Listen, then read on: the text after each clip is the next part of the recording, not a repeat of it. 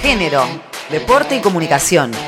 En la cancha nos van a ver fútbol femenino al Monumental. Con el objetivo de que el plantel femenino de fútbol de primera división de River Plate juegue en el estadio principal, se lanzó una campaña virtual impulsada por el movimiento colectivo de socias e hinchas River Feminista que militan por un club inclusivo, diverso y libre de violencias. Una de sus integrantes, Rocío Acosta, comparte más detalles. Es en esta lucha por la equidad que surge nuestra campaña Fútbol Femenino al Monumental, en la que reclamamos que el plantel femenino pueda disputar sus partidos en el Estadio Monumental. Es a casi dos años y medio de la profesionalización del fútbol femenino en Argentina que nuestro equipo es de los pocos que todavía no juega en su estadio. Y hasta el día de hoy no hubo una explicación por parte de la dirigencia del por qué no pueden entrenar y jugar en el estadio, generando así una desigualdad de condiciones entre nuestros planteles del fútbol femenino y del fútbol masculino. Los partidos actualmente se juegan en las canchas auxiliares de River, las cuales no cuentan con las condiciones para que puedan ser televisados los partidos. Además, esto afecta a la concurrencia, ya que la tribuna no es adecuada para un deporte ya profesional y cuenta con muy mala visibilidad. La cancha auxiliar en la que entrena nuestro plantel es de césped sintético y por lo general los campos de juego en primera división son de césped natural, lo que genera una clara desventaja con respecto al resto de los equipos para competir en torneos tanto nacionales como internacionales. Es por todo esto que los y las invitamos a que nos acompañen en este reclamo usando el hashtag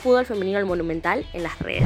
Nueva función. Vanina Correa, la experimentada arquera de la selección argentina de fútbol y de San Lorenzo, fue elegida por unanimidad y designada por la AFA para desempeñar el cargo de vicepresidenta de la Confederación Argentina de Deportes en representación de los y las atletas por el periodo 2021 a 2025. Liga Nacional Femenina de Softball. Este viernes 3 de septiembre de las 16 horas, con el partido entre Morón y Tornado, se pone en marcha el certamen del que participarán 16 equipos divididos en cuatro regiones. Acuerdo histórico en el fútbol irlandés. La Asociación de Fútbol de Irlanda anunció que las selecciones masculinas y femeninas acordaron igualdad salarial. De esta manera se suma la iniciativa de Noruega, Dinamarca y Finlandia, que tiempo atrás adoptaron esta medida.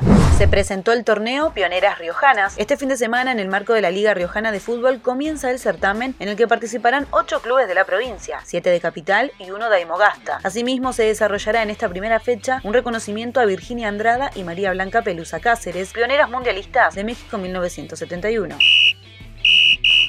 Informó Yamila Castillo Martínez.